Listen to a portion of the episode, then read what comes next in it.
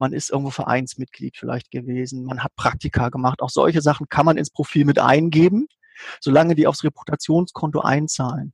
Das heißt, wenn man irgendwo Kassenwart im Kaninchenzüchterverein Niederborstel war, rein damit, das zeigt Sozialkompetenz.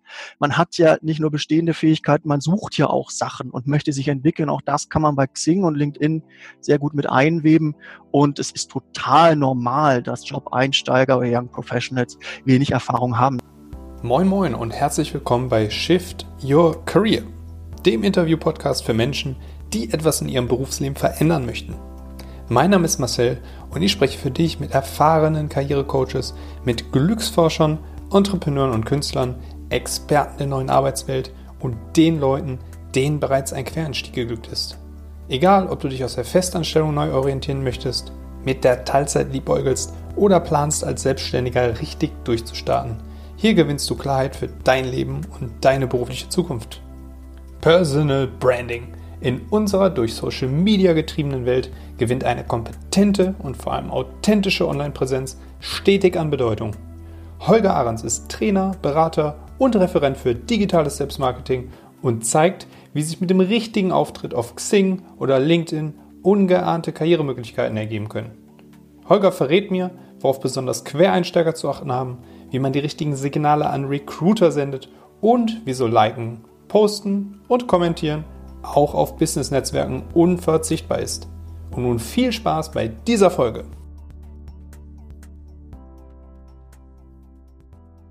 Dann hallo, lieber Holger. Hallo, Marcel. Grüße dich. Vielleicht kannst du dich den Zuhörern einfach mal kurz vorstellen. Ja, sehr gern. Hallo, ich bin Holger Ahrens von Die Profiloptimierer.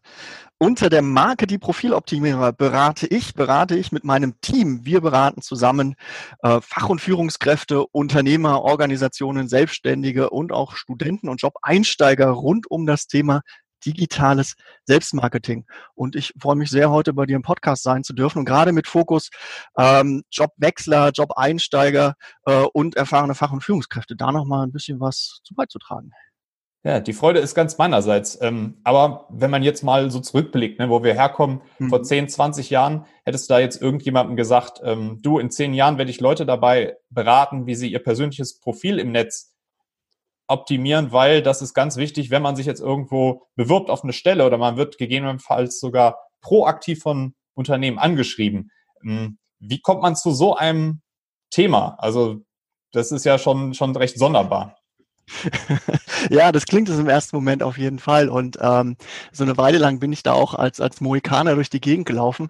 Ich bin so ein bisschen dazu gekommen wie die Jungfrau zum Kinde. Irgendwann ähm, habe ich äh, bei Veranstaltungen drüber gesprochen, wie ich mich selbst vermarkt und darstelle.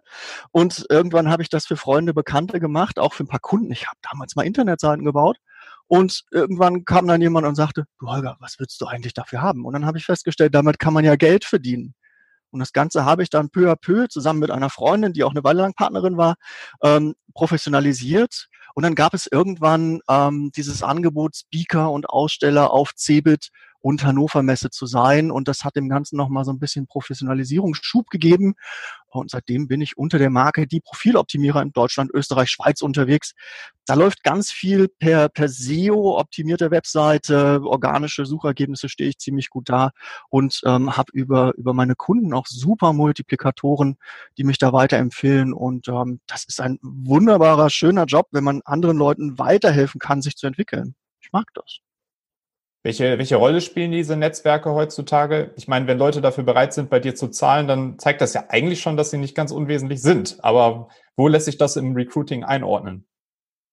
Ähm, also es gibt, es gibt Netzwerke und Netzwerke. Es gibt einmal die technischen Netzwerke, das sind Xing, LinkedIn und was es da drumherum noch gibt. Da gibt es ganz viele andere Plattformen. Und es gibt natürlich die persönlichen Netzwerke. Und ähm, Vitamin B, wie auch in einer letzten Podcast-Folge mit dem Mirke von den Bewerbungsschreibern schon besprochen, ist ganz, ganz wichtig. Und das gibt es seit Jahrhunderten, seit Jahrtausenden. Menschen weben ihre Netzwerke, haben ihre Netzwerke, über die sie äh, sich versorgen in, in Gesellschaften oder eben auch äh, Jobs finden, Aufgaben finden äh, und, und im sozialen Umfeld sich verankern. Und ähm, seit dem Internet seit 1900, wann auch immer das aufkam, gibt es eben auch die Angebote über das Web 2.0 und jetzt darüber hinaus, ähm, das Ganze im technischen, im digitalen Raum abzubilden. Und auf diesen Plattformen Xing, LinkedIn und was es da sonst noch so gibt, ähm, kann man Profile einstellen und kann dadurch Sichtbarkeit bekommen und sich auch so ein bisschen lösen von, bisschen pathetisch vielleicht, man kann sich lösen von Raum und Zeit. Also man kann Informationen einstellen und kann seine seine, seine, seine guten Taten, seine Referenzen, seine Kompetenzen viel, viel besser zeigen, ohne dass man den Hörer in die Hand nehmen muss, dass man eins zu eins Gespräche führen muss. Das sind super Multiplikationsplattformen, wenn man dort gute Profile einstellt äh, und die auch pflegt und auch Interaktion zeigt. Wie wichtig wird das noch in Zukunft werden, dieses Thema Selbstmarketing und äh, solche digitale Präsenz auf solchen Plattformen? Ähm, das wird noch wichtiger werden. Wir sind in Deutschland da so ein bisschen hinten an.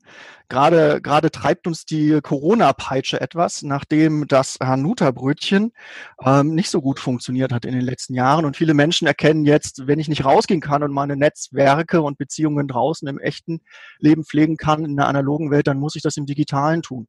Und so gibt es gerade einen Run auf die Netzwerke Xing, LinkedIn und auch auf die Videokonferenzsoftware und digitale Räume. Äh, und die Menschen füllen das immer mehr und professionalisieren das auch Stück für Stück. Also da gehört auch Erfahrung dazu. Das kommt nicht von heute auf morgen, sowas, das lernt man Stück für Stück. Wir haben Xing und LinkedIn benutzt man ja immer so in einem gemeinsam. Die zählt man immer eigentlich auch in einem Satz auf. Mhm. Gibt es da wesentliche Unterschiede eigentlich bei den beiden Plattformen? Also welche Plattform bietet gewisse Vor- oder Nachteile oder kann man das irgendwie auf eine mhm. Branche reduzieren? Ähm, man muss immer so ein bisschen schauen, wo komme ich her, was mache ich gerade und wo möchte ich hin. Und dann gibt es bei den beiden äh, Plattformen schon Unterschiede, ähm, was ich da meinen Klienten empfehle. Ähm, prinzipiell ist es nicht verkehrt, auf beiden Plattformen präsent zu sein und dann auch so ein bisschen zu gucken, wo lenke ich meine Energie hin, wo bin ich aktiver unterwegs ähm, aber wenn ich jetzt wirklich einen neuen Job suche und sichtbar werden möchte, dann sind Premium-Accounts bei beiden Netzwerken bezahlbar und durchaus sinnvoll, um auch so ein bisschen Nachhaltigkeit und Ernsthaftigkeit zu zeigen in den Aktivitäten, die man dort betreibt. Ähm, Xing ah, die schießen sich gerade hin und wieder so selbst in, in, in, ins Knie. Die äh, sind weniger stark auf Networking ausgerichtet zurzeit. Vielleicht ändert sich das auch mit der neuen Vorstandschefin. Xing ist eher die Plattform, auch der Sprache wegen, für Deutschland und Österreich. In der Schweiz sind sie gerade so ein bisschen am Straucheln, aber auch da sind sie noch präsent, äh, zumal es da viele Deutsche gibt in der Schweiz. Und ähm, Xing ist eher die Plattform für, für klassische, konservative, traditionalistische Unternehmen, kleine Mittelständler, weniger die Konzerne, weniger die Führungskräfte. Ähm, internationale Unternehmen, Führungskräfte, spezialisierte Fachkräfte würde ich eher auf LinkedIn verorten. Da ist dann auch mehr Networking angesagt. Da ist zurzeit mehr Interaktion. Aber mal schauen, was, was Xing da in den nächsten Monaten und vielleicht sogar Jahren, die es sie auf jeden Fall noch geben wird, noch macht. Und ähm, die beiden Plattformen sind auf jeden Fall beide zu betrachten und dann, wie gesagt, schauen, wohin lenke ich meine Energie. Gibt es da noch andere Plattformen, die man irgendwo auf dem Schirm haben sollte, die vielleicht gerade noch nicht ganz so groß sind oder nicht, nicht jeder immer so präsent hat? Auf jeden Fall. Die Größe ist auch nicht so entscheidend für die Plattform. Es geht, wie gesagt, darum, in welchem Kontext bewegt sich jemand und wo möchte man hin, wo möchte man Sichtbarkeit erreichen im digitalen Raum. Und ich habe dazu einen Blogartikel bei mir auf der Seite. Ähm, da kann jeder für sich mal so ein bisschen rübergehen und schauen, wo findet er noch seinen digitalen Raum, wo er, wo er seine Fähigkeiten zeigen kann. Gerade für Wissenschaftler, für wissenschaftlich arbeitende Menschen empfiehlt sich ResearchGate.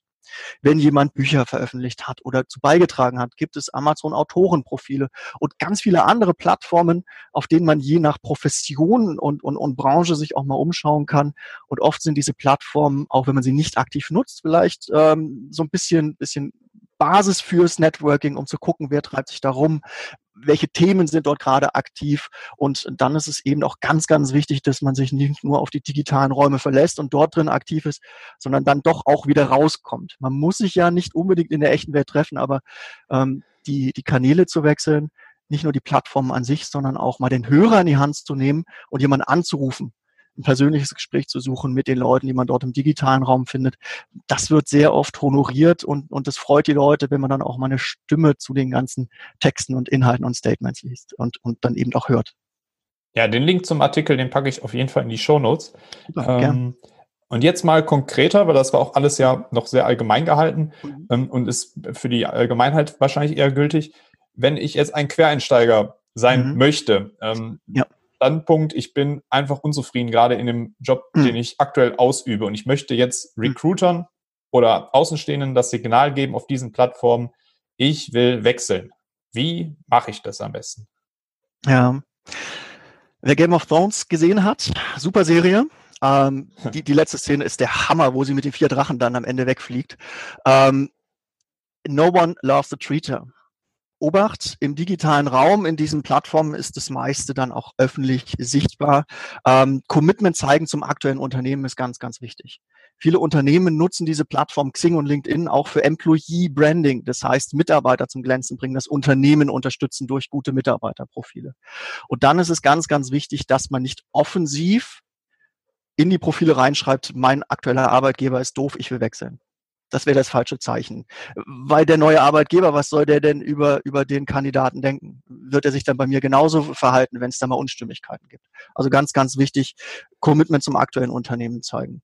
Und dann kann man natürlich ganz gezielt für Recruiter auf beiden Plattformen, Xing und LinkedIn, einstellen. Nur Recruiter dürfen sehen, dass ich mich entwickeln möchte, dass ich offen bin für Jobangebote oder dass ich mich aktiv weiterentwickeln möchte. Bei Xing gibt's dafür auch nochmal ein extra Produkt, ähm, das ProJobs. Da kann man dann noch mehr Inhalte eingeben. Davon habe ich meistens abgeraten, wenn die potenziellen Kandidaten da mal ein Sonderangebot kriegen von Xing Zugreif für zwei, drei Euro im Monat kann man das machen. Aber ähm, ich glaube, die 10 oder 15 Euro würde ich da jetzt nicht unbedingt investieren.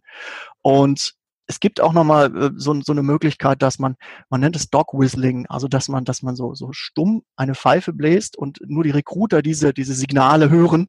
Ähm, es gibt so ein paar, paar Zeichen, wenn man sagt, ähm, aktuell bin ich oder bis werde ich, also diese, diese Zeitkomponente noch ein bisschen mit reinbringt in die Formulierungen, ähm, dann kann man Recruitern schon mal Zeichen geben.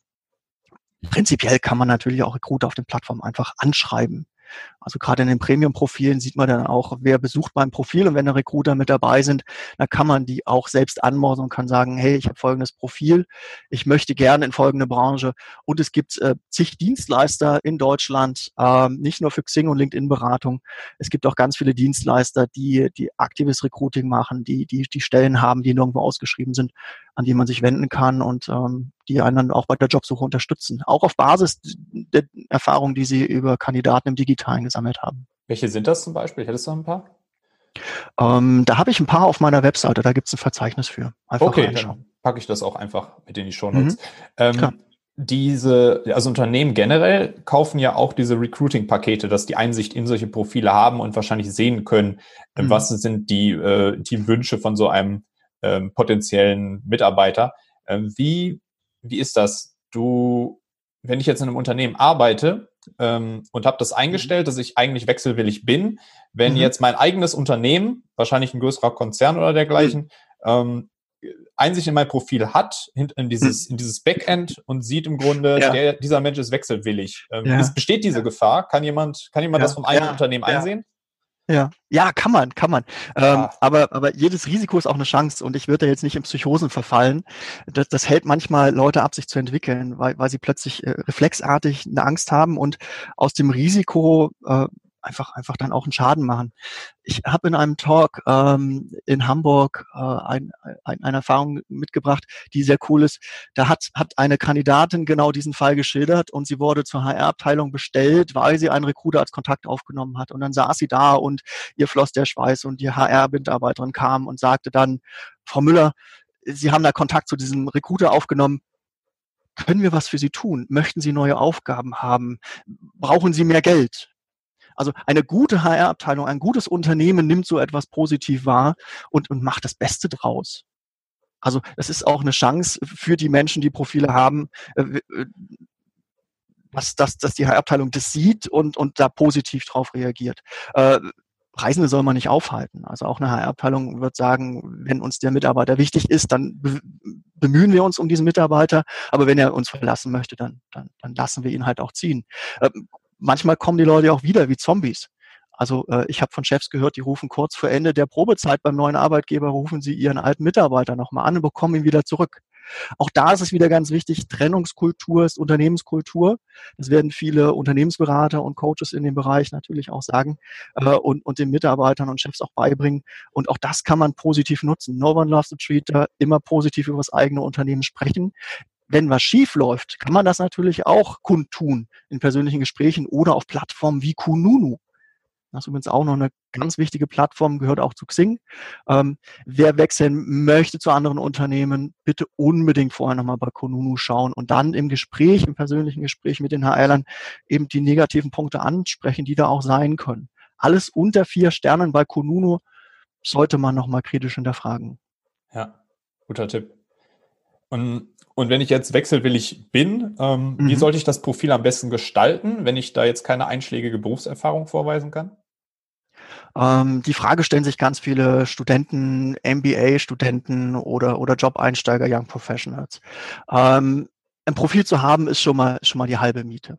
Ähm, so ein bisschen wie zwei, zwei Fleißpunkte für den Namen auf der, auf der Arbeit ähm, in der Schule. Dann, dann hat man, auch wenn es einem nicht ganz bewusst ist, hat man zu Anfang äh, seiner Berufskarriere auch schon ganz viele Erfahrungen aus dem persönlichen Umfeld gesammelt. Man ist irgendwo Vereinsmitglied vielleicht gewesen, man hat Praktika gemacht. Auch solche Sachen kann man ins Profil mit eingeben, solange die aufs Reputationskonto einzahlen. Das heißt, wenn man irgendwo Kassenwart im Kaninchenzüchterverein Niederborstel war, rein damit, das zeigt Sozialkompetenz. Man hat ja nicht nur bestehende Fähigkeiten, man sucht ja auch Sachen und möchte sich entwickeln. Auch das kann man bei Xing und LinkedIn sehr gut mit einweben. Und es ist total normal, dass Job-Einsteiger oder Young Professionals wenig Erfahrung haben. Dafür braucht man sich nicht zu, nicht zu schämen. Und dafür wollen wir uns ja auch entwickeln und das kann man darstellen. Und die HRler, ähm, die das zu würdigen wissen, was dort drin steht und richtig deuten, die werden einem auf jeden Fall auch eine Chance geben. Es ist kein Malus, dort wenig drin stehen zu haben. Es ist eine Frage, wie man es formuliert. Und dafür macht man ja dann auch dieses digitale Selbstmarketing, sich selbst so positiv wie möglich darzustellen. Ja. Ganz wichtig bei dieser Sache, nicht lügen. Also man muss es dann im Gespräch auch begründen können. Und vielleicht, wo wir gerade an dieser Stelle sind, äh, Lücken sind im LinkedIn-Profil völlig okay.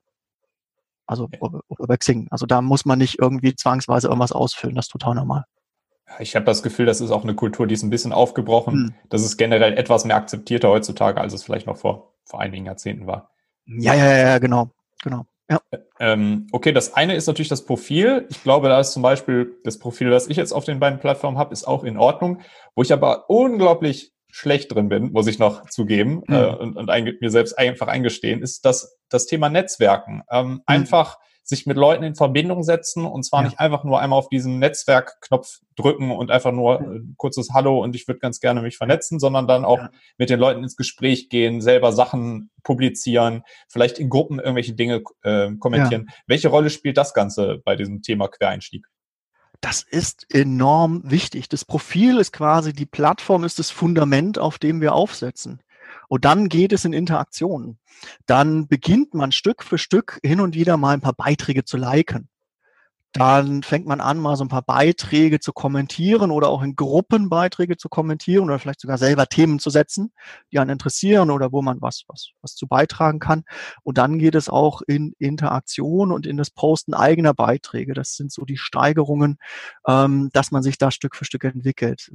Kinder laufen ja auch nicht 100 Meter in Bestzeit äh, mit fünf Jahren. Die fangen auch erstmal an zu krabbeln und dann tapsen die da so ein bisschen rum und irgendwann kommt man dahin.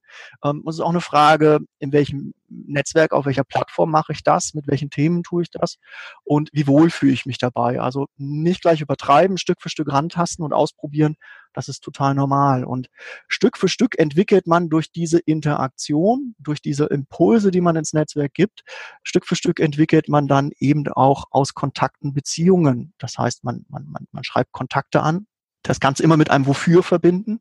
Wofür möchte ich mich mit dir vernetzen? Das kann man bei allen Plattformen auch schreiben. Bitte nicht einfach nur raufklicken und ohne irgendwelche, äh, irgendwelchen Kontext sich mit Leuten vernetzen ähm, für Synergieeffekte und Win-Win-Win-Win-Situationen oder sowas, sondern immer bitte Kontext zu geben. Und dann entwickelt man Stück für Stück durch Interaktion, vielleicht auch durch ein Telefonat, eine Beziehung zu einem Menschen. Und das bleibt länger im Sinn. Und wenn man das aufbaut mit Kolleginnen und Kollegen aus dem aktuellen Unternehmen oder vielleicht sogar mit zukünftigen Kolleginnen und Kollegen, dann ist man da schneller auch im neuen Job und, und hat mehr Auswahl. Das ist sehr, sehr cool. Ich habe mit dem wunderbaren Kai Fischer dazu ein Interview geführt. Auch dazu gern nochmal einen Blogbeitrag von mir verlinken. Kommt natürlich auch mit rein. ähm, dann das Thema Events. Ich war auch selber mal auf äh, zwei, drei Xing-Events, die dort irgendwo von Firmen eingestellt worden sind. Wird ja auch immer wichtiger. Ähm, wie kann, können solche Events oder dieses, dieses Thema dabei helfen, irgendwo den Beruf oder die Branche zu wechseln? Ja, ähm, mm, inzwischen bietet auch, auch, auch LinkedIn Events an. Xing hat, hatte die Events-Kategorie, die den Events-Bereich in den letzten drei Jahren aus meiner Sicht sträflichst vernachlässigt, was, was die Qualität betrifft.